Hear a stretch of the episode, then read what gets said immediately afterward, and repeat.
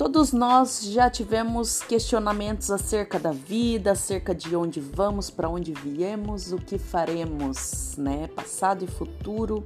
É, muitas perguntas e muitas perguntas sem respostas. E quando nos deparamos com uma Bíblia, né, com a tão famosa Bíblia, é, nós pensamos que a resposta para todas as coisas estão lá e realmente elas estão lá. Mas o que acontece é que muitas vezes nós não conseguimos entender o que aquela mensagem está trazendo para nós.